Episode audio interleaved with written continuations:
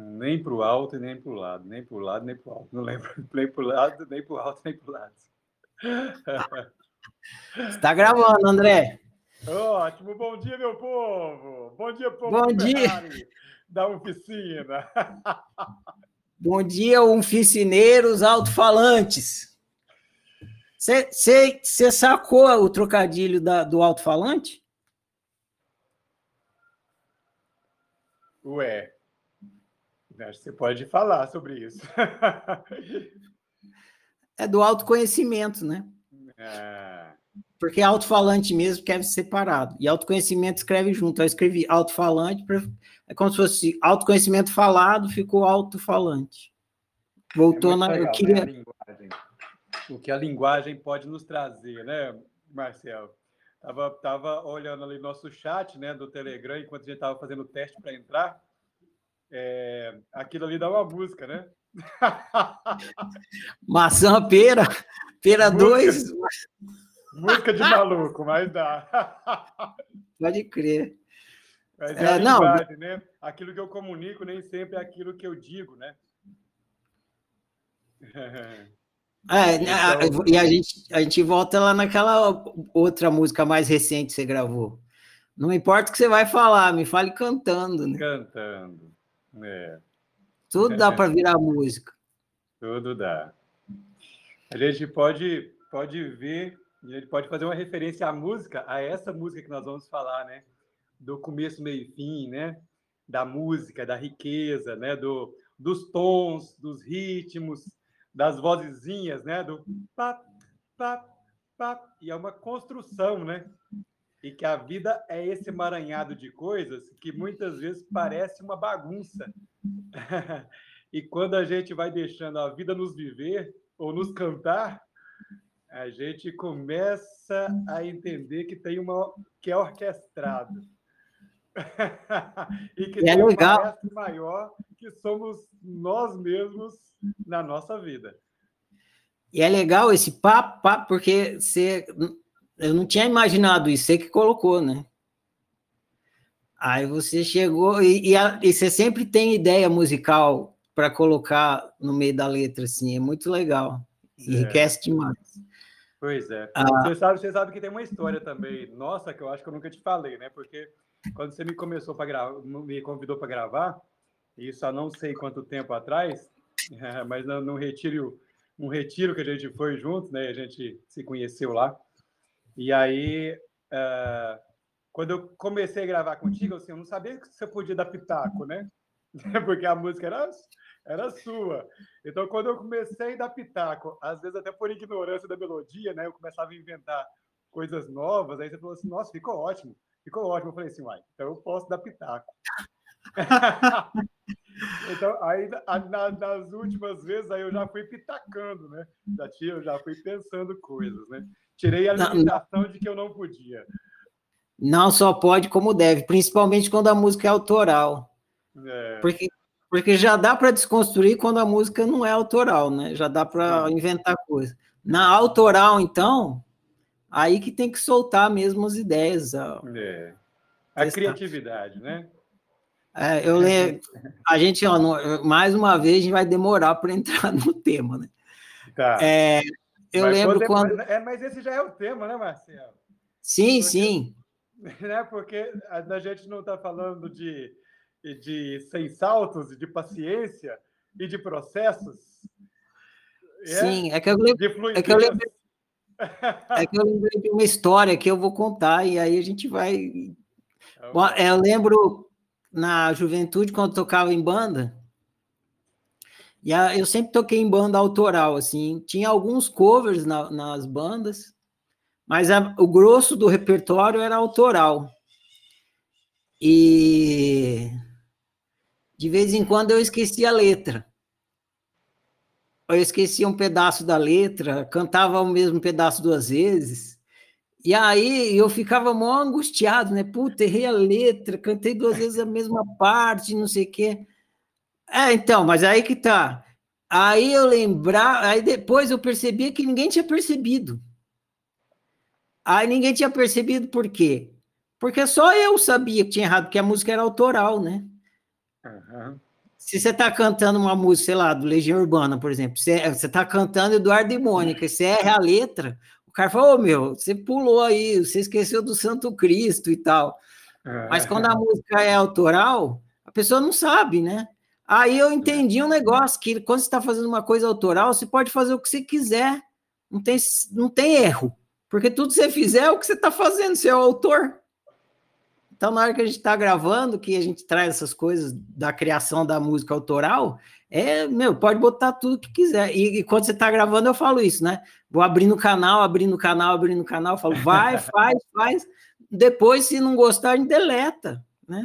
Vamos errar, né? É, exatamente. Ontem, ontem, ontem eu estava falando com um amigo querido, assim, fazia muito tempo que eu não via. A gente marcou um almoço ontem. É, e aí ele estava falando que a nova gestão de projeto de TI, o que eles estimulam é assim, erra logo, erra de cara. Você precisa errar.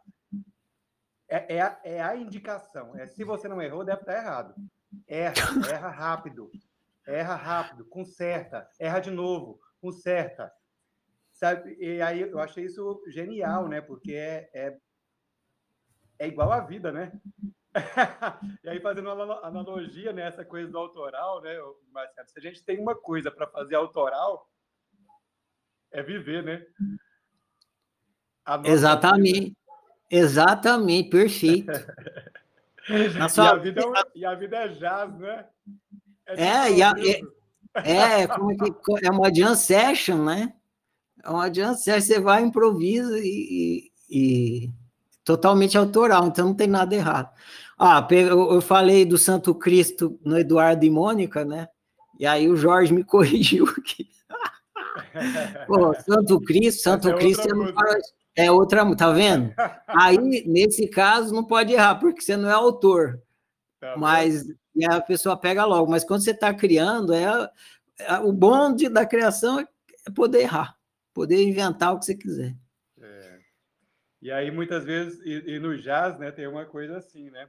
Quando, muitas vezes, quando você erra, aquele não é o erro, né? Aquele, às vezes, é a genialidade da coisa, né? Então, no jazz, assim, ontem eu estava to tocando com, com o, Luiz, que é, o, que é um parceiro, né, que eu tenho de música, que é o Leve Du, e junto com o Toninho Sete Cordas, que tem sido um parceiro quase que o Leve Du tá virando Leve Trio, né? Porque o Toninho tá, tá em todas. E o Toninho toca sete cordas, violão de sete cordas. Então ele faz, ele faz aquela baixaria, né? Todo mundo, mundo, mundo, mundo, manda, né? E vai fazendo. E como ele e o Luiz têm uma, têm uma sintonia muito boa, às vezes o Toninho, ele se permite. Sabe? E aí tem hora que ele dá umas erradas que você fala assim, meu Deus, para onde ele vai? E aí ele conserta e fala assim, putz, que lindo. que lindo, né? Que genial, né? Então, às vezes, às vezes é, é, acaba num tempo depois, mas aí a gente acabou assim, pá, e todo mundo, mundo, mundo, mundo. Aí fica lindo também, né? Ainda que seja no erro, né? E acho que a vida é mais ou menos assim, né? A gente vai errando e consertando, e muitas vezes o que a gente considerou como erro, em um determinado momento, pode ser um grande acerto no futuro, muitas vezes próximo. Na escrita também é isso, porque na escrita você está na frente do papel em branco, da folha. E a folha em branco aceita tudo. É sensacional. É. E, e, aí você fala, e, eu fico pensando, antigamente que não tinha copiar e colar, não tinha salvar, né? Porque hoje em dia você escreve o texto, você salva é. cópia 1, cópia 2, cópia 3 e tal. Antigamente, os caras tinham que escrever o texto, então eles faziam tudo na cabeça. Impressionante. Eles ficavam, eles ficavam editando na cabeça para já sair pronto no papel. Hoje em dia, não, você pode ir botando tudo no papel lá. De repente, você fala, ah, eu vou pegar esse caminho para essa ideia, só para ver onde vai dar. Aí você. Aí você, às vezes, dá num lugar sensacional, às vezes você não gosta, aí você apaga tudo. É. Mas antigamente era em máquina de datilografia, né? É. Você não podia não, mas antes ainda, na, na época do Shakespeare, por exemplo, imagina. É. Não tinha datilografia. O cara tinha que fazer tudo na cabeça, velho. E escrever em letra linda ainda, né? O cara é, desenhava é, a letra. Maravilhoso. Mas essa dificuldade dá, dá habilidades para a pessoa, porque como ela não tem o, ela não tem o recurso de que a gente tem hoje em dia da informática, de copiar e escrever, aí a pessoa aprende a editar o texto na cabeça, ele desenvolve uma, uma competência que a gente não precisa ter mais hoje em dia. É. Mas, mas a pessoa desenvolve, ela faz o raciocínio, é como se ela escrevesse na imaginação, assim. Escreve tudo. Na, ah, o exemplo. Uh, os músicos hoje em dia gravam, grava uma trilha, grava outra, grava outra. Imagina, os caras lá da época, Mozart, Beethoven e tal. Os caras tinham que fazer a sinfonia inteira dentro da cabeça, cara, imagina. Nossa, é incrível. Escutar todos os instrumentos ali, mano. É incrível. É incrível, a capacidade humana é incrível, né? É incrível. Nós somos, nós somos seres muito incríveis, acho. Eu acho o ser humano uma, uma invenção fantástica. uh, estamos reinventando todo dia. É, a, na, é, isso aí que a gente está conversando é o seguinte: o ser humano tem um atributo entre todos os que, que habitam no planeta que só o ser humano tem, que é a imaginação. Sim. Então, tudo acontece na imaginação, primeiro. Tudo acontece primeiro na imaginação. Então, você ouviu a música, aí você imaginou, pap, pap, pap. Aconteceu primeiro na sua imaginação. Foi. Aí depois você gravou, ficou legal, ficou registrado, realizou. Aí gravamos. Essa, essa música tem uma peculiaridade, né?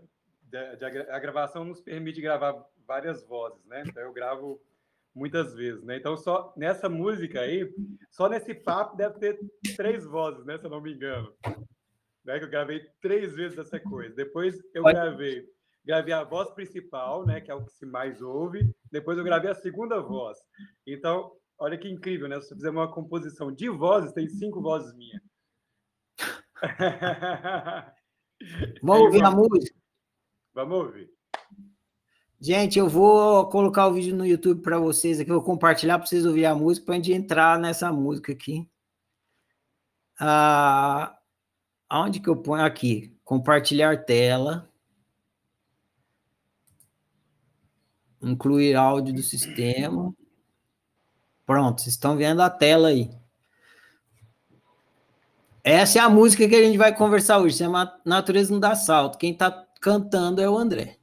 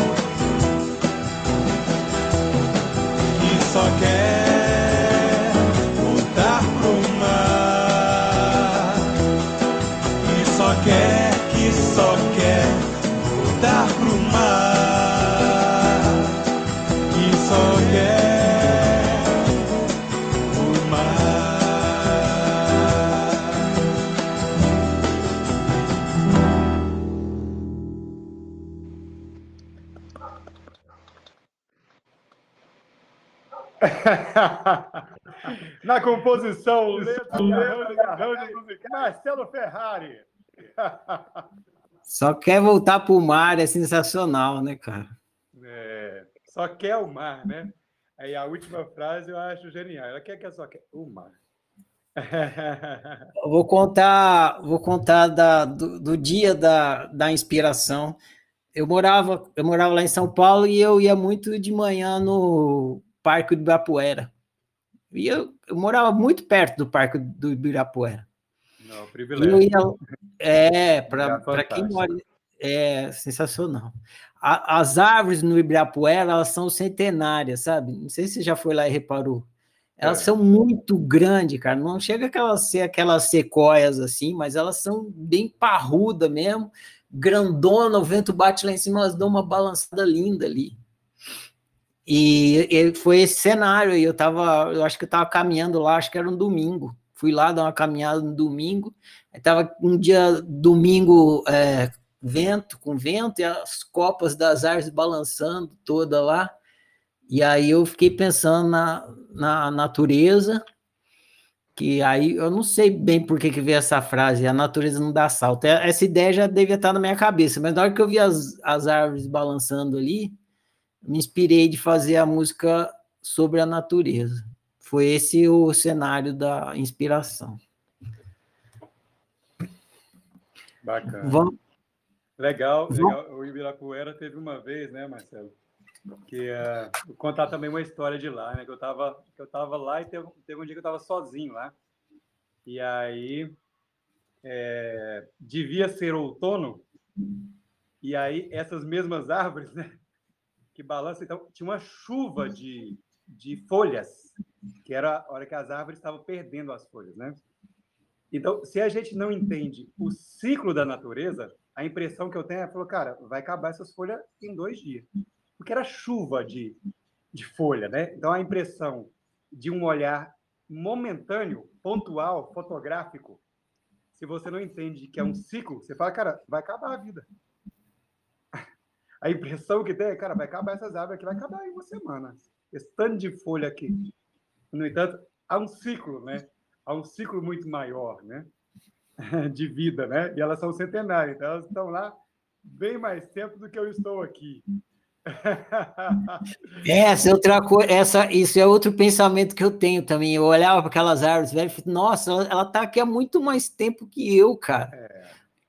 Ela- eu, na- eu nem nasci, ela já estava gigante aqui. É, com a sabedoria, né? Pensa, pensa o tanto que essas árvores já meditaram na vida. Pode crer. cara. Elas só E aí- isso, né? Você conhece a história das sequoias? Das queimadas? Ah, As- as- se, se não me engano, é as sequoias. Talvez eu te- esteja errando de árvore. Mas as sequoias elas são as mais largas e as mais altas que tem no planeta. E, e o, o, fruto dela, que, que é onde está a semente, para ter mais, ele não cai fácil. Então, precisa ter uma queimada no mato. Aí, quando o fogo sobe, aí faz o fruto cair. E aí, quando o fruto cai, aí ela, ela reproduz. Então, nesse caso, a queimada beneficia a continuidade das sequoias. Né? Uhum. É interessante isso. Ah, uma tragédia. Para sequoias, não. Para sequoias é uma benção, senão é, é, elas não reproduzem. Né? Para elas é. é a chuva que elas estavam esperando. É. Eu vou compartilhar a letra aqui para a gente. Deixa eu ver aqui. Para a gente conversar. Pronto, ó, eu vou ler a letra para vocês. Agora, a partir de agora, quem quiser é, entrar na conversa, que a gente vai falar aqui do, do autoconhecimento contido na letra, fica à vontade, só vocês levantarem a mão. Quem sabe a gente já vai fazendo ela por parte, né? Porque já que a gente ouviu ela inteira, mas faça como, eu... como preferir. Deixa eu ver aqui, vamos ver como é que, que eu sinto a coisa. A natureza não dá salto nem para o lado e nem para o alto, tudo nela é inerente. Ei, cara bom de caneta esse, hein? bom. É, vamos por partes, que aí fica mais promissor. A natureza não dá salto nem para o lado, nem para o alto, tudo nela é inerente. E aí, André, você vai comentando aí, porque eu já sei, né? É, então, Dá suas é, impressões. É, a impressão é, é, é, é, o fluxo da vida, né, né Marcelo? É, é entender, é entender esse, esse, fluxo eterno. Né? E, a, e eu tenho feito um exercício muito grande de, de ampliar é, ampliar minha percepção né, em relação ao tempo. Né, de pensar, pensar, cara, quanto tempo mais ou menos eu vou viver? 100 anos. Então vamos pensar além disso.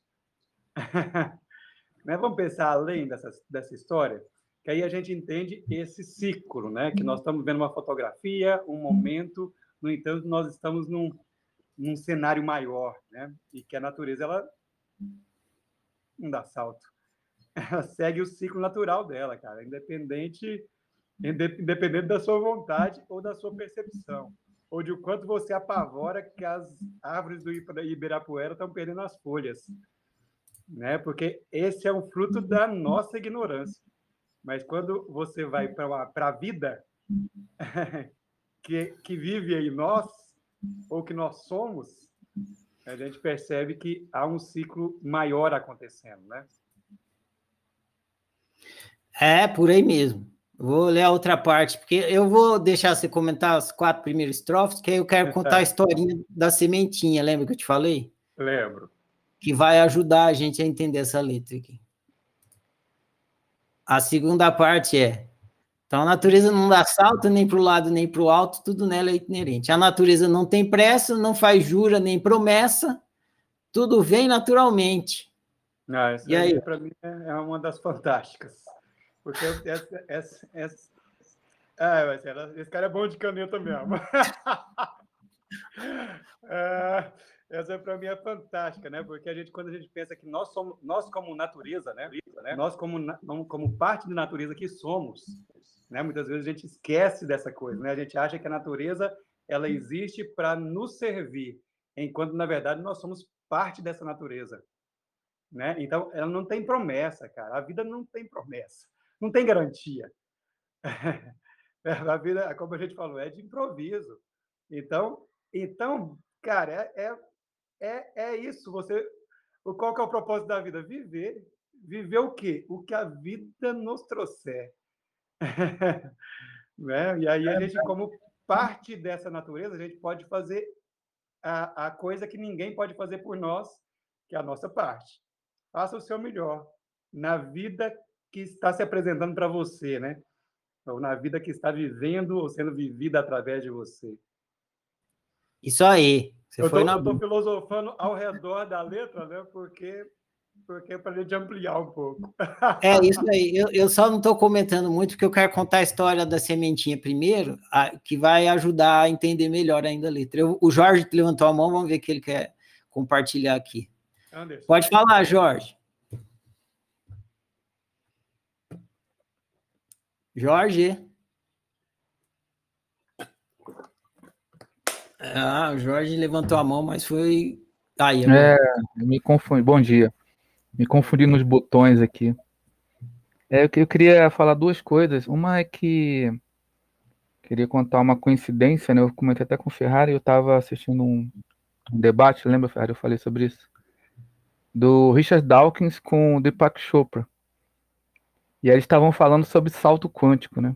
O Dawkins, que é um ateu convicto, estava acusando o Chopra de falar que salto quântico não se aplica na, na, em algumas situações biológicas. Se aplica no, no, na questão ali do átomo e tal, mas que o Chopra estava usando aquele termo indevidamente, né, que serve como metáfora. O Dawkins falou isso.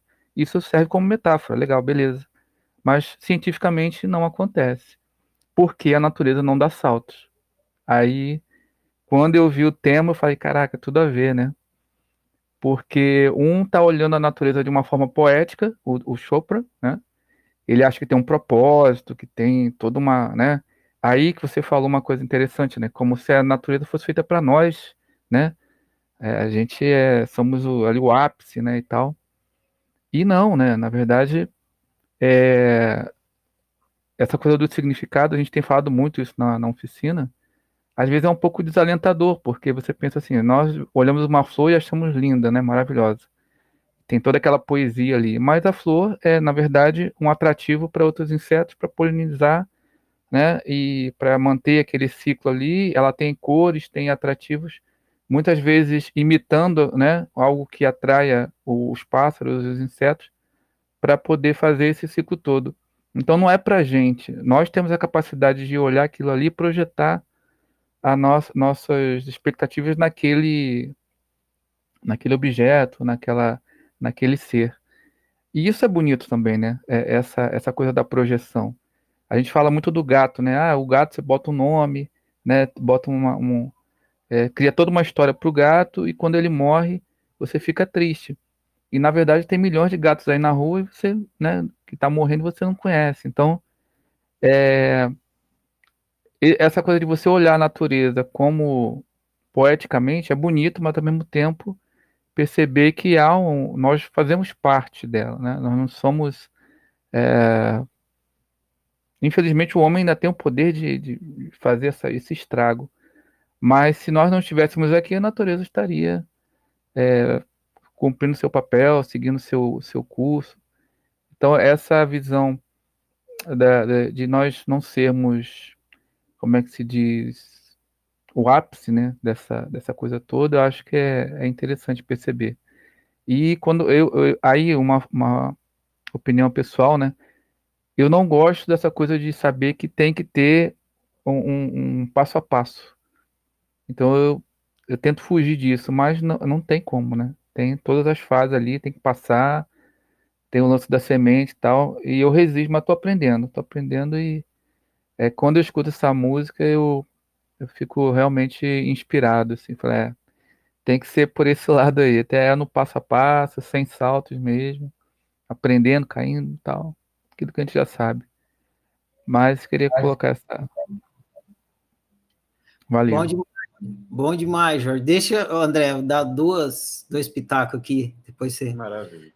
Muito bem colocado, Jorge. Eu vou só silenciar aqui, se você quiser levantar a mão de novo, eu sei. É, duas coisas que quero compartilhar aqui. Uma é que uh, eu faço as músicas para mim. A, a minha mãe, ela fala isso assim: você quer conhecer o Marcelo, escuta as músicas dele, porque cada música marca uma fase da vida dele. E claro que quem ouve as músicas não sabe de que fase que é. Essa é, essa é uma das bem antigonas, tem umas mais recentes e tal. Então eu fiz essa música para mim, justamente para me falar isso aí, para eu, eu ficar consciente. Ô, oh, mano, presta atenção, mano. A natureza não dá salto. Eu tinha que falar isso para mim. Aí eu falei, né, nessa música eu falei para mim. Agora tem uma coisa, essa é uma coisa que eu queria compartilhar, né, que a, e muitos autores fazem isso. Eles fazem a música para não só música, texto também para passar a coisa para eles, né? Tem alguma coisa que eles querem se falar e eles põem na música. Acaba servindo para quem ouvir também. Para lembrar, Outras... né? É, não, é, serve é, para ele. Muito né? para lembrar, né? É, não, serve para o ouvinte, né? Que não é ele, mas ele faz a música para si próprio, né? Para falar uma coisa para ele. Então, é, o locutor dessa música está falando comigo. Tava me lembrando, estava falando, ó, oh, presta atenção, Ferrari, a natureza não dá salto, nem para o lado nem para o alto. Está com o dedo na minha casa. Essa é uma coisa. A outra coisa sobre a natureza da, não dar salto é que depende como. Tem duas coisas interessantes nessa frase: a natureza não dá salto. Uma é entender a questão da natureza, a gente não entrou ainda. Eu usei a palavra natureza, e quando a gente fala de natureza, e eu, quando contei para vocês que eu fiz a música pensando na, nas árvores tal, estava em meio à natureza, a gente sempre pensa isso: árvore, rio, grama, estava em frente ao lago do Birapuera, lá água, tal, rio, é, mar, cachoeira, é, natureza é isso. Mas tem outros jeitos de entender a palavra natureza. Logo mais eu falo mais disso. Na questão mais científica da natureza, a gente pode entender que sim, ela dá saltos. A natureza dá salto. Só que esse salto não é um salto, não é aleatório, não é caótico. Então, vou dar um exemplo bem simples para vocês. Você pega a. Você pega, você, você pega um, um, um bule e põe a água dentro. E põe em cima do fogão. Aí você começa a esquentar essa água no bule. 20 graus é água. 30 graus é água. 40 graus é água, 50 graus é água, 60 graus é água, 99,9 graus é água. 100 graus dá um salto. 100 graus é vapor. Então a natureza deu um salto. Essa coisa do salto quântico tem a ver com isso. Eu não vou entrar na questão do quântico, que a gente entra, entraria. Eu vou dar outro exemplo. Esse é mais a ver com autoconhecimento. A música, a gente está falando de música aqui, tem tudo a ver. A música ela é feita de ritmo, é, melodia e harmonia. É isso, André? Sim. A, a melodia. A, a, vou começar pela harmonia. A harmonia é todos os, os, os instrumentistas lá. Tá? O baterista, eles estão fazendo a harmonia da música, fazendo o, arranjo, o ambiente. A melodia é a nota. Então, lá na na na na na na Isso é a melodia. É a nota. Então, essa nota assim, dó. Nem sei se essa é dó, né? Pá. É, mas o pessoal de exercício que faz exercício faz, faz assim. Dó, ré, mi, lá, sol, mi, sete, a, mi, lá, né? Faz essa coisa.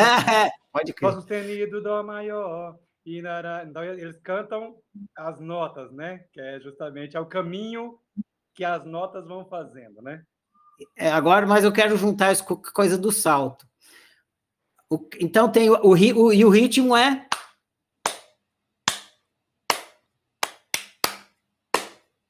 e o ritmo é percursivo.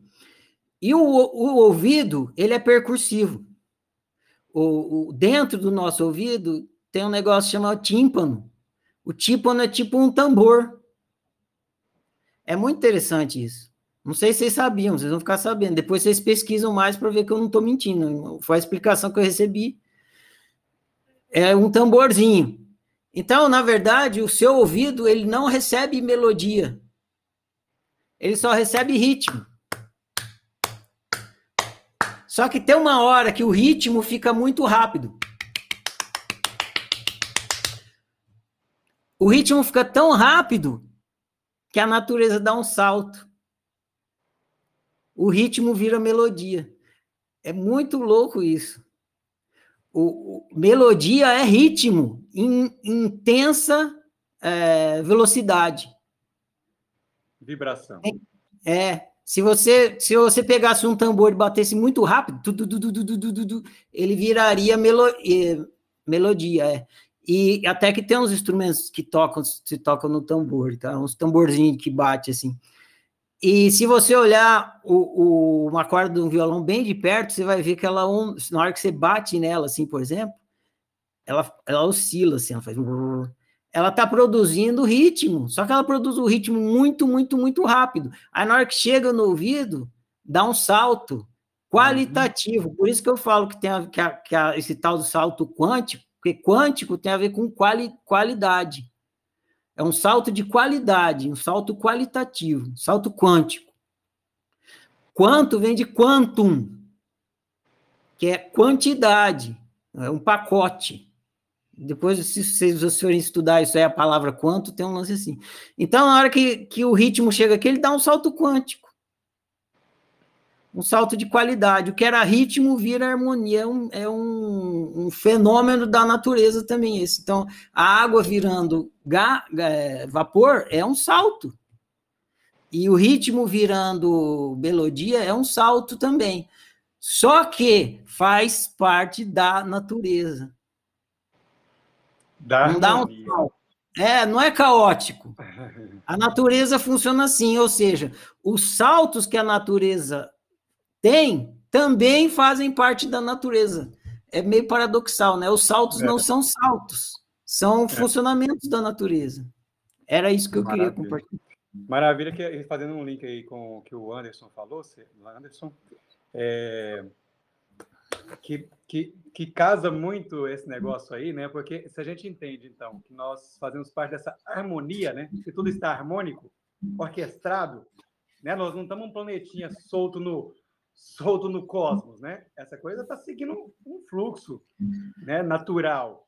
Né? Nesse planetinha que é um planetinha novo, certo? Que é do, de uma coisa bem antiga. Certo? Então, então, ela faz parte da, da harmonia da coisa, né? Que nós estamos em harmônico. E aí, o que acontece, Anderson, quando a gente não gosta do... Você falou de passo a passo, né? Mas talvez seja a melhor palavra seja processo, é, é uma antivida, né? Porque a nossa vida inteira ela é processo. Ela o tempo inteiro está em mudança, em fluxo, em movimento, né? Se a gente e aí a gente como humanos que somos tendenciosos para para controle, para segurança, o que é que nós queremos fazer? Quero entender essa fotografia da minha vida e quero que isso nunca mais aconteça, nunca mais mude certo? Se eu estou na lua de mel, eu quero que a minha lua de mel nunca acabe. Mas isso é, é impossível, porque o tempo inteiro nós estamos em fluxo. Então, você está em paz com esse fluxo da vida, com o seu processo momentâneo atual, faz com que você entre em harmonia com a vida. Você para de ter resistência a essa música e curtir a música, aproveitar. ver a música passando, ver a construção da música, ver a beleza da, da música, né? Ver o ritmo, ver a harmonia, ver como que as coisas se casam, ver os arranjos, que ideia, a construção, né? Então tudo isso faz faz parte de vivenciar a música, né? E não querer falar assim, como a gente às vezes viciadamente quer, não, essa música eu já conheço, já, conheço, já vi. Não, assim, eu já conheço. Vamos para a próxima. Cara, aquela as músicas que nós já ouvimos, ela ainda tem muitas coisas a nos informar. E aí, se eu curto a música pela música, eu gosto da música. Eu dou até, às vezes, um repeat. Da cara, que genial. Porque quando eu dou um repeat, não é para ouvir a mesma coisa que eu ouvi. É para aquilo que eu ouvi ter mais significado dentro de um todo. E aí isso faz mais sentido. Quando eu entendo a letra de uma música, né, eu entendo que aquele ritmozinho né? Pá, pá, pá. Nós já começamos a falar de ritmo aí, né? Falamos de pulsar, de fluxo contínuo, ininterrupto, que é a própria vida. Música da vida. É, tem um, tem um termo em esoterismo que chama música das esferas, que falam-se que os grandes compositores acessavam as músicas das esferas. A reclamação do Jorge, André, tem a ver com essa parte que vem aqui a seguir. Porque ele quer queimar etapas, entendeu? É tipo aquela pessoa que quer. Que quer que quer ferver a água, não assim, ó, estralar o dedo e ferver a água, entendeu? É. Que foi o que você chamou de processo. A reclamação dele é que ele não tem saco para esperar os 20 graus, os 30, os 40, os 50, os 60. E essa música está falando justamente disso. Nela não tem pressa, você vai ter que esperar os 20, os 30, não tem, não tem água que você estrale o dedo e ferva. Ah, talvez você põe o fogo mais forte, tudo bem, mas você vai ter que fazer alguma coisa, porque ela não dá salto. Então vamos para outra parte aqui, ó.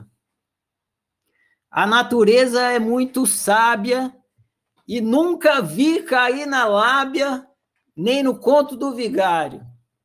Sua interpretação aí, meu caro André. É, que é maravilhosa, né? A gente cai no conto do vigário, né, Marcelo? A gente quer fórmulas mágicas, a gente quer o, o pulo do gato, não é? A gente quer, a gente quer o atalho, o resumo da coisa, porque a gente quer ir para outra etapa. Enquanto a vida, a vida está ali, cara, acontecendo. Ontem, ontem eu estava falando com, a, com um amigo meu, né, que a gente fez um trabalho é, espiritual, de meditação, de ler livro, né? Uma coisa que a gente chamava de consciência crítica empresarial, quando eu trabalhava em empresas. É pensa, boa? Pensa, pensa a ousadia, né?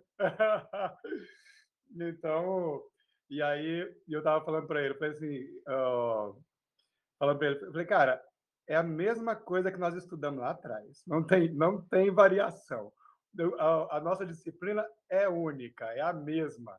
É aquilo que já, já falaram de, de quando a gente tem registros, estão falando da mesma coisa. Sabe? Não, não, não tem um. Sabe? É esse, esse é o processo contínuo. Né? Tem um, nessa época da minha vida, eu estudei um livro é, muito bacana que esses dias eu acabei relendo, que é do Joel Goldsmith, que ele fala do caminho infinito.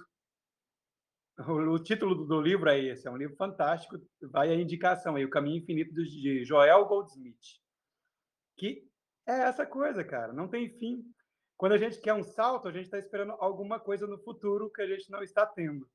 Então, nós estamos acreditando numa escassez, que a felicidade está lá longe, lá fora, num Salvador, depois, e não agora. E aí, e o convite da vida é, cara, vive e aproveite esse agora.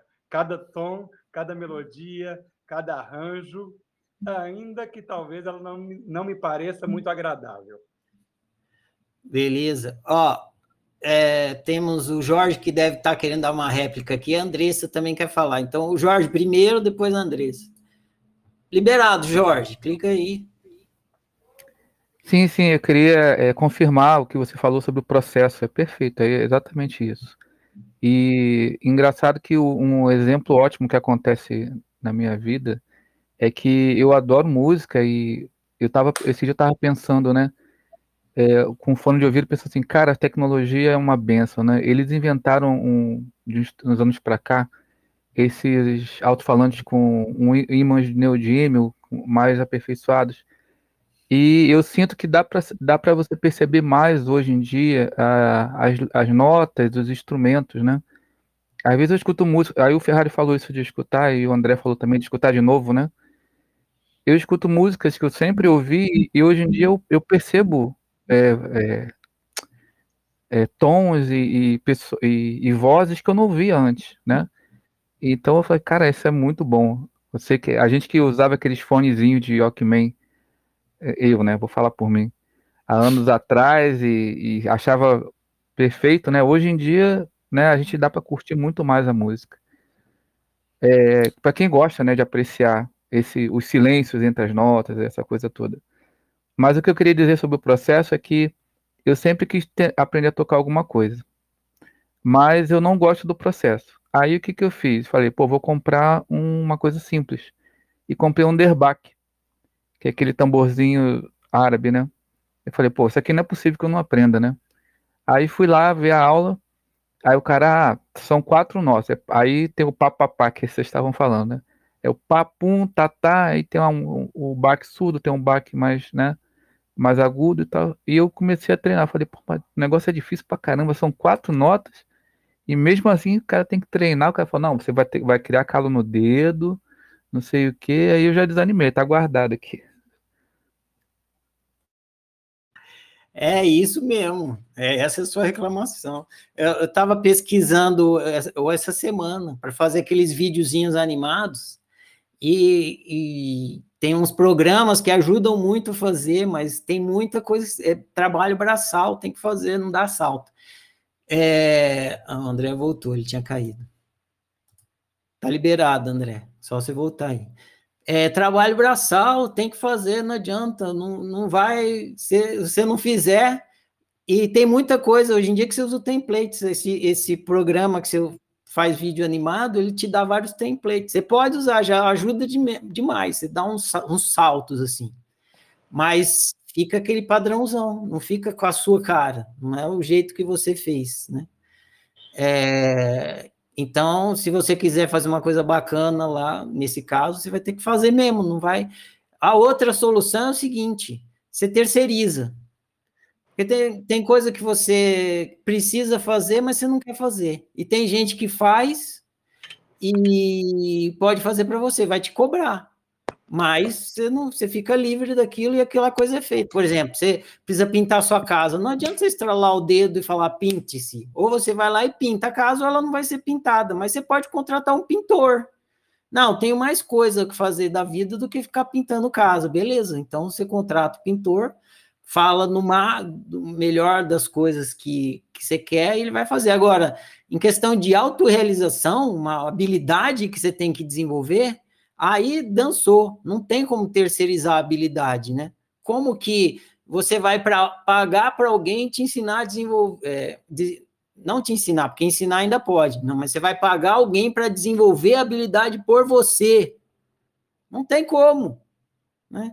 É, é, se tivesse, as escolas de inglês estavam bilionárias, porque todo o trabalho dela é fazer a pessoa desenvolver, desenvolver a habilidade de falar um segundo idioma que é o inglês. E as pessoas chegam lá e põem a responsabilidade na escola. Não é. A habilidade de falar a segunda língua é do aluno. Ele precisa desenvolver essa habilidade. A escola vai ajudar? Vai. Mas o desenvolvimento da habilidade vem com as horas de voo, vem com a prática. E isso aí é um processo até você transformar uma coisa que você não sabe, você não tem a menor ideia de como é que faz aquilo, até numa competência subconsciente, que você faz automático, que nem dirigir carro, fala português hoje em dia. Então, não dá salto, não pula a etapa. Uh, André, antes você falava, vou abrir para Andressa aqui. Andressa, tá liberado, clica aí e fala. Oi, então, é que o André estava falando, né, que a gente quer controlar a vida, controlar as coisas, a gente não consegue, a natureza, ela não é assim, ela é solta, ela flui, né, e nós somos a natureza também. Nós não temos o controle de absolutamente nada, nem de nós mesmos. Ontem eu estava refletindo sobre isso, eu tive uma sensação tão forte de que eu, eu, não, eu não escolhi nada, eu não escolho nada, as coisas vão acontecendo. Eu não escolho ser Andressa, né? Eu escolhi escolhe, o André. Escolhe sim, Andressa. É, essa, eu, desculpa te interromper, mas isso é uma coisa que precisa ficar claro para a gente. É, você não controla o outro, mas você controla a si mesmo. Senão você vai ser escrava das circunstâncias. E o, o seu arbítrio é o seu joystick no jogo. E ninguém controla o seu arbítrio, só você. Então, o seu controle, ah, eu não controlo nada, isso é um discurso espiritualista, corriqueiro e falso, mentiroso. Porque você controla o seu arbítrio e só você e ele é incorruptível. Claro que numa circunstância tem vários arbítrios ali acontecendo, mas o seu você está controlando. Entende isso? É que eu tenho a sensação de que já as coisas já vêm prontas para escolher, não tenho opção. Quando você experimenta uma coisa, quando você experimenta uma coisa na sua realidade, você só está experimentando porque antes dela vir ao mundo da experiência, o arbítrio aconteceu. Igual no computador, se você não clicar, nunca vai aparecer na tela. Só que se você não vê o clique, você pensa que a imagem surgiu do nada. Ah, surgiu do nada essa coisa aí na tela. Eu não cliquei. Clicou sim, porque se não clicasse, não aparecia. Não, mas eu não percebi clicando. Aí já é outra história. Você Ah, fez no automático, você fez no seu no habitual, você não percebeu que você estava optando, mas se você não tivesse optando, não estava ali na sua frente. Entendi. Entendeu? Entendi. É que eu tenho a impressão que eu não estou optando nada, acho que eu não percebo. Eu opto e não percebo, e tenho a sensação de que eu estou fluindo, assim, alguma coisa, uma força maior está me levando, uma sensação estranha, que eu não escolho nada, tipo, nem o meu Na- corpo, tudo vai acontecendo, naturalmente eu vou envelhecendo as minhas células todas do corpo. Quando eu era criança, eu vou, sei lá, eu tenho uma sensação de que eu sou um robô e que parece que é uma Ah. força levando, assim, e eu tô só assistindo, eu tô só fluindo, tô indo, seguindo. Eu, que, eu quero entrar nessa polêmica aí também. Peraí, mas deixa eu falar um negócio, senão vai ficar, eu não quero deixar o equívoco aqui. Isso porque você está achando que quem opta é a Andressa. Quem opta não é a Andressa. Quem opta é você. Se você não optasse, nem a Andressa existia. Entendeu? Ah, entendi. Só que Entendi. você não está consciente disso. Ah, eu entendi. Entendi. Aí, eu acho Se você parar de optar, ah, se você parar de optar agora, você, não Andressa, Sim. sua experiência, que é tudo que você está experimentando, que contém a Andressa, desaparece numa fração de segundo. Entendi, Ferrari. É perfeitamente isso que eu penso, mas é com outra linguagem, eu não consegui me explicar. É isso Nossa. mesmo. Ô, Andressa, tem uma, tem uma. Vou te indicar uma, uma, um canal do YouTube que chama O Corvo Seco. E lá tem uma. Para te confundir um pouco mais, tem uma, tem uma leitura de um livro onde o tema dela é, é, é Não existe livre-arbítrio. É, é fantástica. É, Sim. porque ele faz um raciocínio, né, polemicamente, te dando essa, essa mais, mais uma, um pensamento de que a gente não escolhe muita coisa, né, porque ele fala assim: nós somos frutos de uma programação. Vamos entender que até os sete anos de idade, né, a psicologia nos diz que nós estamos vivendo em uma onda teta. E nessa onda teta, cara, a gente faz download. Tudo que a gente vê, a gente percebe, o nosso subconsciente está ampliadíssimo. Né? Quem convive com uma criança pequena vê que, assim, cara, aprende tudo muito rapidamente. Né? Uma criança de zero até dois anos de idade, cara, ele aprendeu uma coisa incrível. Né? Se a gente pegar até os três aí para completar um ciclozinho aí. Né? Então, nessa, nessa etapa da nossa vida, nós estamos recebendo input. Recebendo input. A forma como o seu pai lida com os problemas, como ele fala no telefone, como ele come, o que ele come, como ele lida com a sua mãe, como ele trata seu irmão. Tudo isso. A música que ele ouve, certo? Esse negócio está tá downloads. Então, pensa que se isso é verdade, nós estamos fazendo, falando de uma cultura, né? onde você está, o que você está inserido, que música que você ouve, quais são as crenças, religião, é, histórico, que parte da história que você está, que ano que você está vivendo, né? Quem quem tá no, quem viveu o ano de 2020 é um ano marcante. É, então todas essas coisas, né, que vão formando o nosso sistema de crença e que vão colorindo os óculos com que a gente vê a vida. E aí o Marcelo tocou num ponto de duas palavras que é inconsciente e consciente. Que aí essa escolha que nós temos, que nós podemos fazer, ela está em que nível? No nível consciente. E, e a gente pode iluminar o que é inconsciente para ampliar a nossa consciência. Certo? E aí a gente tem uma, uma responsabilidade, que essa palavra para mim ela está bem na minha moda, a responsabilidade, que é a forma como você responde aquilo que a vida está te dando de input nesse momento, com a consciência que você tem neste momento. Porque não dá o tempo inteiro para a gente voltar lá na infância e consertar os nossos downloads. Mas dá, dá para fazer que a partir de agora eu perceba quais os downloads eu estou rodando no automático e consigo responsabilidade, eu respondo melhor aquilo que está me acontecendo neste momento. E aí, talvez, nesse ponto aí, a gente tenha mais livre-arbítrio e consiga iluminar um pouco a nossa consciência e o que está inconsciente. Legal, André. Eu vou acrescentar um lance aqui, porque depois a pessoa que está ouvindo lá no YouTube vai ter o, o, a, o, dado, né? Vai ter o meu compartilhamento técnico, assim, dizer. O, o, o problema do livre-arbítrio é que o livre-arbítrio não é humano. Ele não é humano, ele é existencial. O livre-arbítrio é do ser. Só que, como a gente está brincando de ser humano, o livre-arbítrio está humanizado.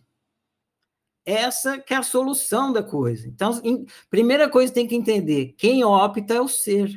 Porque se ele não, porque o que é optar? O que é livre-arbítrio? É, é o ato da criação. Se o ser não criar a realidade, ele não experimenta, e você está experimentando, porque você está criando. E como que você está criando? Através do arbítrio, que é o ser, você, ser, está todo instante optando por uma nova realidade, uma nova realidade, uma nova realidade, para a direita ou para a esquerda, esse é o arbítrio. Ah, agora, esse arbítrio está acontecendo dentro dos parâmetros humanos. Então, tem a sensação de quem está optando é o ser humano que você é. E é. Só que se não tem o ser que você é antes, não tem o humano que você é depois para ter o arbítrio humanizado. Ah, eu vou Simone tinha levantado a mão, Jorge levantou. Só que a gente vai até 10 e meia. Eu quero contar a historinha da sementinha para fechar com chave de ouro entendimento dessa letra aqui. E a gente falta um pedaço na letra. Então vamos para mais um pedaço da letra. Quem quiser falar, fica com a mão levantada que após eu ler esse pedaço da letra aqui, a gente prossegue conversando em grupo aqui. Então parou aqui, ó. A natureza é muito sábia, eu nunca vi cair na lábia no conto do vigário. A natureza é mesmo assim, com começo, meio e fim, sempre o mesmo itinerário. Teimosa, teimosa, adoro essa palavra, igual ao vento, que insiste em soprar o seu alento. Essa imagem é bacana para passar teimosia, né? Tranquila, teimosa igual ao vento que insiste, e tranquila como um rio também passa uma imagem da tranquilidade, o rio, que só quer voltar para o mar de onde partiu.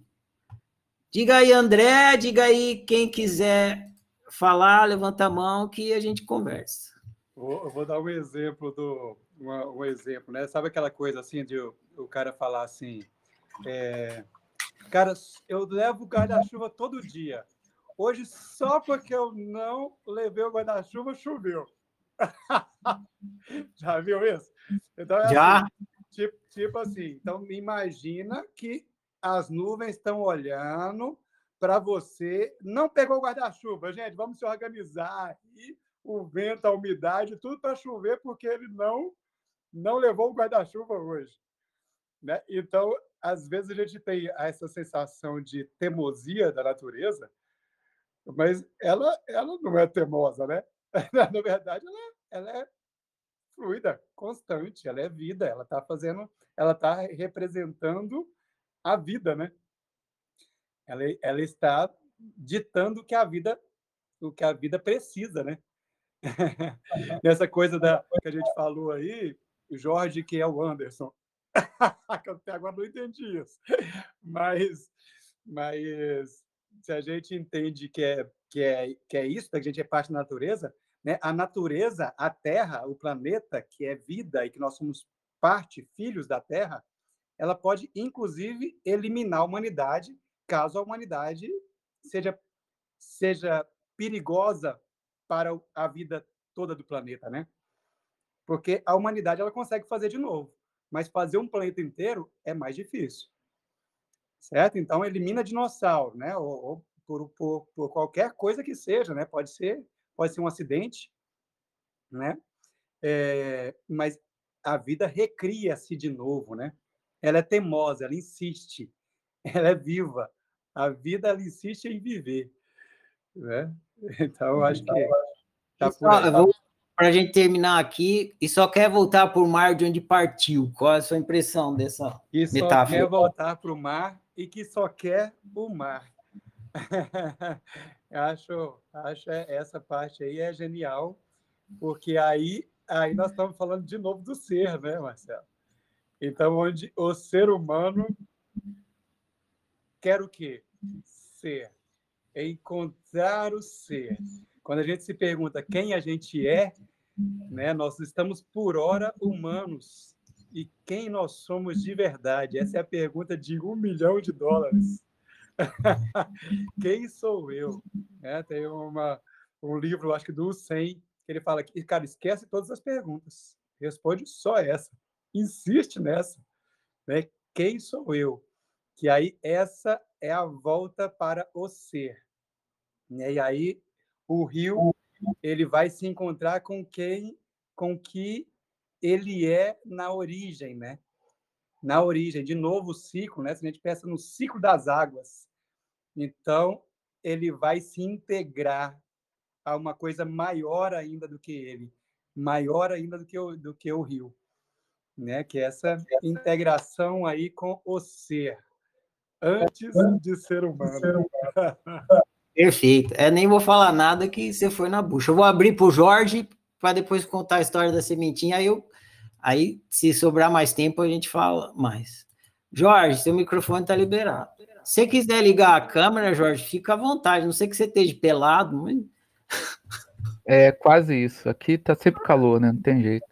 Mas eu queria, Ferrari, te pedir para você colocar numa frase isso que você falou sobre livre-arbítrio e e ser humanizado, né? Porque é uma é uma dúvida, é uma dúvida não, é uma polêmica que está em todos os grupos, né? O André deve saber disso, que ele conhece bem esse essa o espiritualismo, né? E sempre surge um bate-boca em relação a livre-arbítrio, destino, se é se não é. Isso que você falou assim é perfeito, porque a gente fala tanto da metáfora do jogo, e quem é dos anos 80 sabe que quando era da época do Atari, você só tinha quatro movimentos, né? Era para cima, para baixo. Aí eu lembro da letra, né, que fala nem para cima, nem nem para o alto, né? Nem para o lado, nem para o alto. Para fazer a, a, a, rima com salto, que eu achei perfeito. Mas você não te, você, você é o ser, você é o jogador, você chega ali dentro do jogo, você só tem quatro movimentos, né? E aí se vira. Então, o seu livre-arbítrio está dentro daqueles quatro movimentos ali e é o jogador que escolhe esses quatro movimentos. E aí você coloca isso para zilhões de movimentos, que é, que é a nossa jornada aqui, né? E aí eu fiquei, assim, perfeito o entendimento. É, o ser opta, o jogador, né? Mas ele só tem quatro movimentos. Então, fechou, acabou aí a questão do, do livre-arbítrio. Você lembra do filme Divertidamente? Você lembra que no final a torre de comando aumenta? Quando a menina é pequenininha, só tem aqueles quatro bichinhos na torre de comando. Aí depois, quando ela fica jovem, a torre de comando já tem um monte de botão e tal. Exatamente. lembrei de você falando isso. Mas na verdade, na verdade, na verdade, em verdade, em verdade vos digo. Só tem duas opções. Por isso que existe destino, que é fácil entender a questão do destino e tudo. É muito simples. Ah, você só tem duas opções: sim ou não. Todas as opções são derivações do sim e do não. Pode ser um mais ou menos sim, mais ou menos não, um sim 45 graus, um não 85 graus, mas na verdade é sim ou não. É sempre isso. Por quê? Porque o que que você, o que que você como ser único, por isso que a oficina chama oficina, porque você é um, então precisa entender isso. O que você ser único no universo, e não estou falando de corpo único no universo, Estou falando ser único no universo. Cada ser do universo, que não é o corpo, é o que está possibilitando a existência de uma experiência de corpo, que também não é físico. É, cada ser no universo é um. E o que, e o que esse um pode fazer de opção? Dizer sim para mim ou não para mim. Ou seja, um ser pode optar por ser o ser que é, ou negar a si mesmo ser o ser que é. E aí está explicado todo o sofrimento humano. Por quê? Porque quando um ser faz a opção do não, não, eu não me permito ser o ser que eu sou. E ele vai fazer essa opção porque ele vai optar para fazer o que os outros querem que ele seja. Então eu vou ser o que meu pai quis, vou ser o que minha mãe, a sociedade quer. Eu vou... Não, se eu for eu, vai dar merda, eu vou ser rejeitado, vão falar que eu sou tonto, eh, ninguém vai mais me convidar para sair, vou perder a amizade. Então eu não me permito ser eu. Porra, imagina, imagina uma laranjeira que não se permita dar laranja. Imagina uma mulher grávida que não se permite parir, vai morrer entalada. Então, se você não der permissão para você de ser você, você não vai viver bem, você vai sofrer, você vai viver mal. Então, no fim das contas, o arbítrio é simplesmente sim ou não. Sim, eu me permito ser eu, ou não, eu não me permito ser eu. Só que isso está acontecendo para a gente aqui, dentro do ego game. O que é o ego game? É a natu... Agora a gente entra na porra da natureza, que eu não falei ainda. É a natureza humana, porque é a natureza que a gente chama de árvore, rio, é, pedra, ela é humana. A natureza não é natural. Ela é humana, por quê? Porque essa natureza que a gente percebe é a criação do ser dentro do ego game e ele experimentando isso humanamente. A nossa natureza é humanizada. O, outros seres que estão brincando de outras coisas, por exemplo, o mosquito. Talvez o mosquito não veja a árvore. Provavelmente não vê janela, porque ele tromba toda hora com a janela. então é preciso entender que o ser pega esse tal do arbítrio dele e enfia dentro de um ego game, de uma natureza humana. E aí ele tem que jogar de acordo com os modos daquele jogo. E aí dá um. Como a, o, o, na hora que isso acontece, o ser esquece que ele é ser. E aí ele começa a viver o que eu digo na oficina. Ele, em vez dele ser um ser humano, ele começa a viver como só humano. O ser desaparece. O, o ser humano não tem consciência do ser que ele é ele acha que ele é só humano. E aí ele inverte todo o processo de criação. A realidade vira matéria. A matéria é real. Tá, a matéria é real. E o que está criando a matéria? Nada. Nada está criando a matéria. Do então, nada, né? Do é. Nada. E, e então é irreal qualquer coisa que não seja material. Então fica tudo invertido. E aí a pessoa vive mal, porque está preso nesse paradigma materialista. Por isso que uma das coisas a se combater é o paradigma materialista. Mas aí os espiritualistas fazem o quê? Quando eles vão combater o paradigma materialista, e deve ser combatido, a gente precisa esclarecer o paradigma materialista, a gente precisa ver a ilha para sair da ilha, precisa entender o paradigma materialista para poder sair dele, joga o neném junto com a água suja do banho fala, ah, a realidade é ilusão, é tudo ilusão, só tem ser. Aí é o lado oposto. Em vez do, de ser só humano, fica só ser.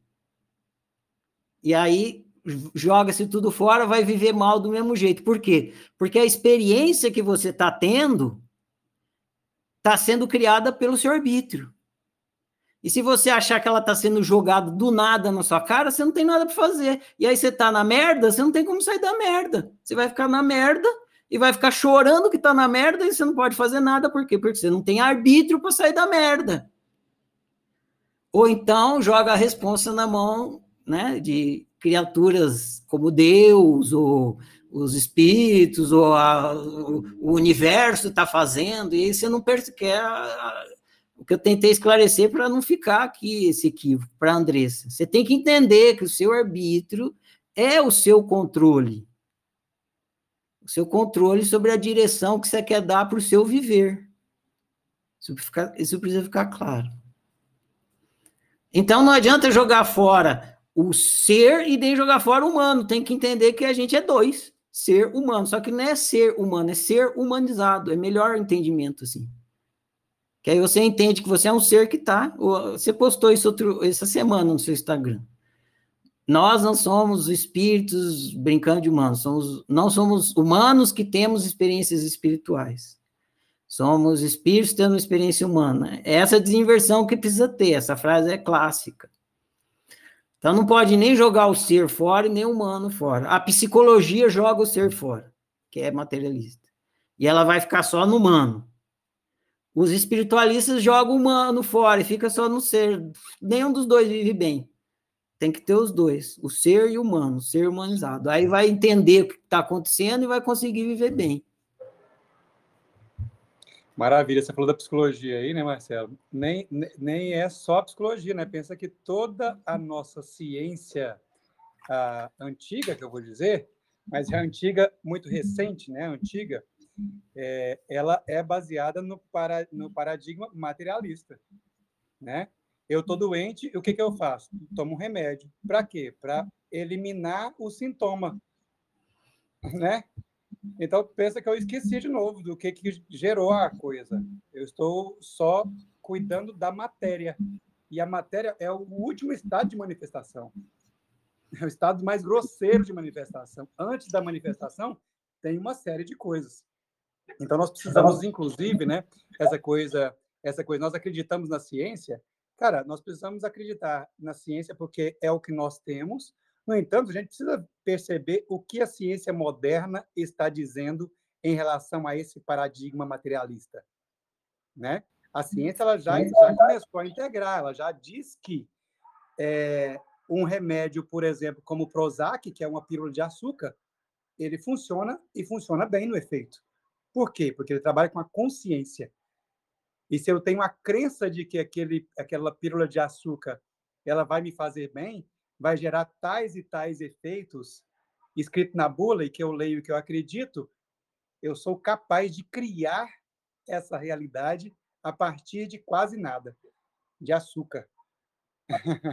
de que é uma matéria, uma matéria incapaz de gerar aqueles efeitos que eu estou dizendo que ele vai me gerar. Então, por que, que ele gera? Porque talvez então a consciência humana tenha uma interferência na matéria. O frase, não quero falar besteira, mas eu acho que é do Einstein essa frase. Porque o que, que os cientistas fazem? Os de, do Einstein para frente. Eles começaram a entrar, entrar, entrar, entrar, entrar na matéria para entender o que, que é isso, que porra é essa de matéria, né? Aí frase do Einstein, que eu, até onde eu saiba é dele. A matéria vai acabar por falta de matéria. O, o que, que acontece? O, o, qual, é o, qual é o paradigma materialista? Qual é o problema a ser resolvido? O, no paradigma materialista, a matéria existe. E a matéria não existe. A matéria não é material, esse é o problema. A matéria é uma experiência de materialidade. O fato dela ser uma experiência de materialidade não, não faz com que ela seja material. E aí, se não, mas só só, só tem solução para isso através da prática da autociência. Você tem que entrar e ter um despertar existencial, senão você não entende que a matéria é experiência. E, no entanto, é muito simples de perceber. Tudo que você afirma que existe é tudo que você experimenta. Então, se você afirma que uma, tem uma pedra que ela é dura, a pedra, o formato da pedra, a dureza, tudo isso é experiência, porque sem experiência não tem nem pedra, nem dureza não tem nada. Então, a que, que é a pedra? É feita de matéria? Não, é feita de experiência de dureza, experiência de forma, experiência. experiência. Se é feito de experiência, não é feito de matéria. É simples isso mas a ciência não tem como é, entender isso, porque isso é uma questão de percepção. Você tem que estudar a natureza da experiência. A natureza da experiência está no experimentador. Então, o cientista tem que estudar a si mesmo. Por isso que é autociência. E aí, o cientista ficaria consciente de que ele, como experimentador, está produzindo aquela experiência que ele chama de material, mas é uma experiência de materialidade, não matéria. Eu vou só deixar registrado, agora eu vou contar a história. Deixa eu contar a história da sementinha. Isso, eu ia te lembrar sobre isso. Porque você tem horário, senão eu não conto. Aí vocês vão entender, tem tudo a ver com essa letra. Eu já contei antes a história de sementinha. É a história do jardineiro do reino. Tinha um reino aonde a coisa mais importante que tinha nesse reino eram os jardins. O reino era lindo, tinha a vegetação linda, as flores lindas, os jardins lindos, era um reino lindo, super é, arborizado e tal. Então, a coisa mais importante que tinha no reino eram os jardins, e o cargo mais importante do reino era o jardineiro. E um dia o jardineiro morreu. O jardineiro morreu, precisava ter um novo jardineiro, o cargo mais importante da do reino. Aí o rei mandou dar um aviso e chamar todas as crianças para se apresentarem no, no reino, que ia ter uma seleção para o novo jardineiro do reino.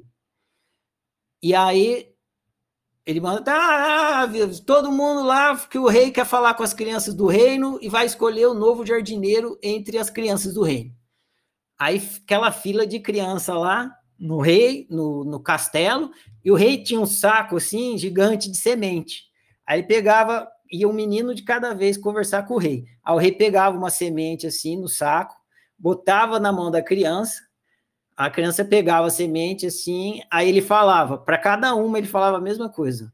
Cuide bem dessa semente, dê o melhor de si e traga para mim o resultado do seu trabalho. Aí vinha o próximo menino. Aí ele botava outra, pegava outra semente no saco, punha na mão do, do outro menino e falava: cuide bem dessa semente, dê o melhor de si e traga para mim o resultado desse, do seu trabalho. Outro menino, mesma coisa, põe a semente, cuide bem dessa semente, dê o melhor de si e traga para mim o resultado do seu trabalho. E assim foi com todos os meninos do reino. Aí vamos pegar um deles, é, Eduardo.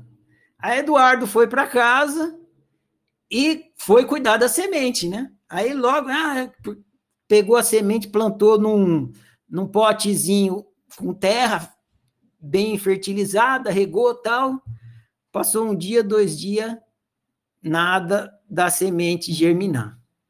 Foi estranho, foi lá, regou de novo, nada da semente germinar. Ele falou, será que não tem luz suficiente aqui? Pegou a, o potezinho pôs para o outro lado. Aí, mais perto da luz, do sol. Aí, nada. Aí falou, será que tem luz demais? Foi num lugar que tinha uma luz mediana.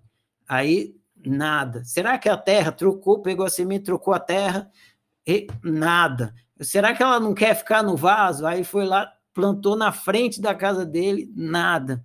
Foi lá, será que não é aqui? Ela quer ficar lá no quintal? Foi lá, plantou no quintal, nada. Será que é, é o tamanho do vaso? Pegou um vaso maior, plantou, nada. Aí o cara com, com vaso assim chegou pro pai dele e falou: oh, pai, só tem, olha, minha semente não cresceu, só tem terra aqui. Aí falou: ué, o que, que o rei pediu para você fazer? Ah, ele deu a semente e falou assim: ó, cuide bem dessa semente, dê o melhor de si e traga para mim o resultado do seu trabalho. Aí o pai perguntou: e aí, você cuidou bem da semente? Cuidei. Você deu o melhor de si? Claro, pai. Eu plantei em tudo quanto é lugar, fiz de tudo, botei adubo na planta, reguei. Ele chegou até a botar música para ver se a sementinha crescia. Botou música lá, ficou tocando violino. Agora já estou improvisando, né? Aí contou piada, dá para improvisar até o fim do mundo, né? Contou piada, contou historinha, nada da semente crescer. Fiz de tudo, pai. Não cresceu. Qual é o resultado do seu trabalho? É esse aqui, ó, pai. Um vaso. Um vaso vazio que a semente não germinou. Então você fez o que o rei pediu. Fiz. Pronto, você fez o que o rei pediu. Vai lá e, e, e mostra o resultado do seu trabalho. Aí deu o dia lá de todo mundo mostrar o resultado do trabalho. Aí chega lá no salão da, da, do reino, aí tem os caras com uma flor, uma mais uma planta, uma mais bonita que a outra. Um com samambaia, outro com girassol, outro com pé de pinho, outro com amoreira, tinha de tudo ali, né? Que eles levaram. Umas árvores, uma mais linda com a outra, uma planta, uma mais bonita com a outra, e o moleque entrando ali com o potezinho de terra dele. Terra, terra. Aí a molecada, quando viu ele, o, o Eduardo, né? Chegando com aquele potezinho vazio, olha só, não cresceu nada esse pote de terra, olha o tonto, olha o besta. Aí fez aquele tumulto, todo mundo, né, trolando ele, como é que a gente fala? Bulinando ele, zoando, né? O rei olhou aquele tumulto ali e viu o moleque chegando com o vasinho vazio. Aí, na hora que o rei viu, ele falou assim: toquem as trombetas! Aí, pá, pá, pá, pá, pá, aquele silêncio, né? Aí o rei foi se aproximando do menino e falou: fudeu, né? Ele pensou: fudeu, fudeu, o que, que eu fui fazer? O que, que eu vim fazer aqui, né? Meu Deus, devo ficar assim em casa, eu era mais feliz. Aí o rei veio devagarzinho assim, chegou do lado do menino, abraçou ele e falou assim: esse será o novo jardineiro do reino. Aí ninguém entendeu nada, né? Como é que pode? Aqui, ó, samambaia, não sei o quê, tudo flores de girassol. Como é que vai escolher o o cara que não, não deu nada? O resultado dele não foi nada, não cresceu nada. Aí o rei e começaram a rir. Aí o rei falou: Vocês estão rindo de quê?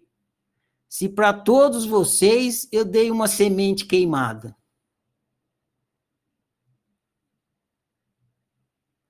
Ou seja, agora eu vou ler a frase da música que fala exatamente isso. A natureza é muito sábia e nunca vi cair na lábia, nem no conto do vigário. A natureza é mesmo assim, com começo, meio e fim, sempre o mesmo itinerário. Não tente. A gente consegue enganar os outros. Porque você consegue mentir. Na experiência humana, na convivência humana, a gente tem a capacidade de mentir. A gente engana o outro. Tem essa lábia da mentira. Se você mentir para a natureza, ela sabe que você mentiu.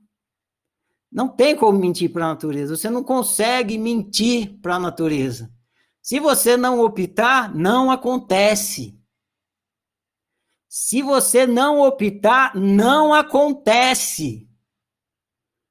E a natureza não está nem aí. Você pode ficar blá, blá, blá, blá, blá, blá, ah, mas isso, mas não sei o quê, mas não sei o que lá, mas eu mereço, mas eu. É. Você optou? Não, então não se realiza. Meu.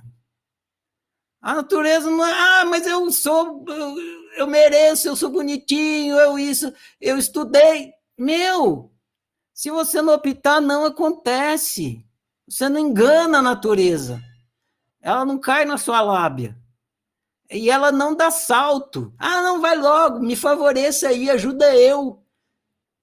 Então, essa história da sementinha ilustra bem o que a, a música está falando, de outra maneira, né? Dizendo assim, e, e, de que natureza eu estou falando? Estou falando da natureza humana, que é o que todos nós estamos experimentando. Não adianta você tentar burlar a, a sua natureza de ser, do ser brincando de humano a, o, o que você chama de natureza, na verdade, é a natureza humana. E ela tem um, que é o jogo, é o ego game. E ela tem um jeito que ela funciona. E ela não vai mudar, por mais que você chore. E se você não sabe o jeito que ela funciona, você se fudeu. Você tomou no cu. Porque a ignorância vai fazer você tomar no cu, porque se você não sabe como uma coisa funciona, você não consegue usar bem essa coisa. E não adianta, ela não vai cair na sua lábia, ela não tem pressa, ela não vai jura e nem promessa. Entendeu? Ou você. Nem entende, condenação, né? Nem condenação. Nada. É igual um jogo. O jogo funciona, tem um jeito que funciona. Se você não sabe como o jogo funciona, é problema seu. Ele vai continuar funcionando do mesmo jeito. Então, o jogo é assim, você tem que entender como funciona, você tem que optar pelas coisas que você quer, senão não acontece. E aí a importância, né, Marcelo? Acho que é, é, é esse o motivo de nós estarmos aqui, né, nesse, nesse canal. É fomentar essa investigação de quem você é. Acho que é, se a gente se a gente tem uma missão ou se a gente tem uma tarefa na vida é essa, né? É de descobrir essa pergunta quem eu sou. E aí vem o funcionamento, né? Quem eu sou, os, os manuais que a gente tem, tanta filosofia, tantas filosofias, né? Tantas teorias, tantas tantas religiões, tanta prática, tanta técnica que nós temos hoje disponíveis de graça, acessível para nos apontar esse caminho da autociência, né? de, de descobrir quem de, de, dessa descoberta, né? Para a gente então, através da autociência, termos autoconhecimento. Passei nessa prova aí, hein? Aí, passou mesmo, é isso. O que precisa ficar claro é que a busca é pelo autoconhecimento, mas o caminho para chegar no autoconhecimento é a autociência. É a autociência. Assim para tudo, né? Para você, você quer chegar na, na, na maestria de tocar bem violão. É onde você quer chegar, é o produto que você quer produzir. Mas você chegar lá, você tem que passar pela, pelo desenvolvimento você tem que executar uma prática que vai te levar lá. A prática que leva ao autoconhecimento é a autociência. Marcelo, eu queria ter comentado, né, uma hora que você falou aí dessa, dos processos, né, tem um livro famoso que eu não lembro o autor, nem o título direito, mas que ele fala da, das 10 mil horas, ou não sei se é 9 mil horas ou 10 mil horas, que é um cálculo matemático que ele fez, que qualquer coisa na vida que você se dedicar em 10 ou 9 mil horas, você terá excelência qualquer coisa. é, e o, problema, o problema é que a gente investe 300 mil horas no mimimi, no choro-choro, no faz por mim, no, no espero o milagre acontecer. Aí a gente fica coisa. mestre nisso. Fica, a gente é super mestre nisso. Bom demais, André. Deu. Que passamos três minutos aqui. Que bom, eu adorei eu tenho adorado esse, esse bate-papo, esse trabalho, esse, essa construção, porque acho que tem, a minha percepção é que nós estamos falando de coisas não só da nossa arte, né, da nossa produção, mas desse manual de autociência e autoconhecimento nessas nossas conversas e de resgatar um pouco do ser e entender que ser humano pode ser incrível, não só penoso, não trabalhoso, mas pode ser incrível, leve, amoroso, tranquilo, bonito, artístico, e é isso. Então, para terminar, é igualmente, para terminar, eu vou falar a última frase da música aqui, e aí vou encerrar a gravação. É, prossigamos, tranquilos, como um rio que só quer voltar para o mar de onde partiu. Valeu, gente. Gratidão, bom demais. Grato a todos que compareceram aqui. Grato, André. Até a próxima, daqui 15 dias. Tchau, tchau.